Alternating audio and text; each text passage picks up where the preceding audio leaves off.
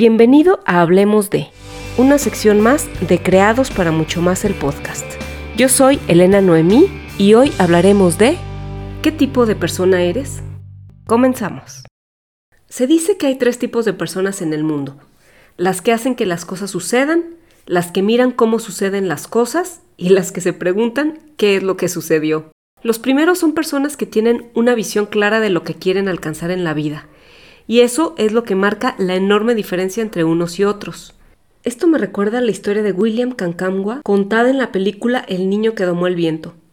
William era un niño de Malawi que gracias a su visión, su ingenio, determinación y perseverancia logró llevar a su aldea por primera vez agua potable, convirtiéndose en su salvador al construir un aerogenerador y una bomba de agua que ayudaron a resolver los serios problemas de sequía y hambre que padecían. Pero como para todas las personas que tienen una visión, las cosas no fueron sencillas para William, ya que tuvo que enfrentarse a algunos obstáculos que quisieron detener su camino y truncar su sueño de llevar agua a su aldea. Y es que como en todas las historias de éxito, casi siempre hay personas que se opondrán o dudarán de tu idea y pensarán que lo que sueñas no tiene sentido. Para William, esa persona fue su propio padre.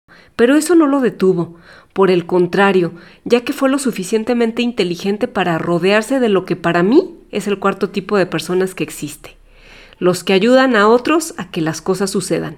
Este cuarto grupo son esas personas que creen en ti, personas capaces de entender tu visión, de sumarse a ella y aportar cosas para hacerla realidad. Algunas veces la vida te pondrá en esta posición, así que asegúrate de que cuando esto suceda estés comprometido a dar lo mejor de ti a favor del otro, porque quizá más adelante en la vida tú necesites ser apoyado por alguien más. Charlie Brauer dijo, una idea nueva es delicada. Puede ser asesinada por un desdén o un bostezo. Puede ser apuñalada hasta morir por una broma y puede morir de preocupación ante el ceño fruncido en la frente de la persona correcta. De ahí la importancia que tiene rodearte de las personas adecuadas y evitar contarle tu idea a personas que no tienen visión. Si tienes un sueño, ve tras él. No permitas que nada te detenga y mucho menos permitas que voces externas te hagan dudar de ti mismo e intenten apagar esa pasión con la que late tu corazón cada que piensas en esa idea que tienes en tu mente.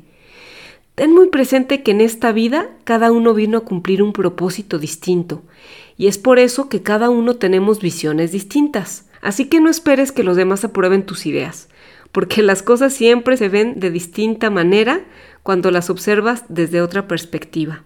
Permite que tu visión sea tu direccionador, la creatividad tu combustible y que tu pasión sea el catalizador que hará que las cosas sucedan. Nunca dejes de soñar, nunca dejes de pensar y mucho menos dejes de creer, porque como dice Marcos 9:23, al que cree, todo le es posible. Así que nunca dejes de soñar. Sueña en grande, piensa en grande y esfuérzate también en grande, porque cualquier cosa que puedas pensar, con esfuerzo y perseverancia podrás lograrla. Y una cosita más antes de irme. Si tú quieres apoyar este podcast, búscanos en las redes sociales como Creados para Mucho Más. Suscríbete en Spotify, Apple Podcast, Stitcher o cualquier plataforma de tu preferencia. Comparte y eso nos ayudará muchísimo. Ahora sí me despido y yo te espero en el siguiente episodio de Hablemos de. Bye.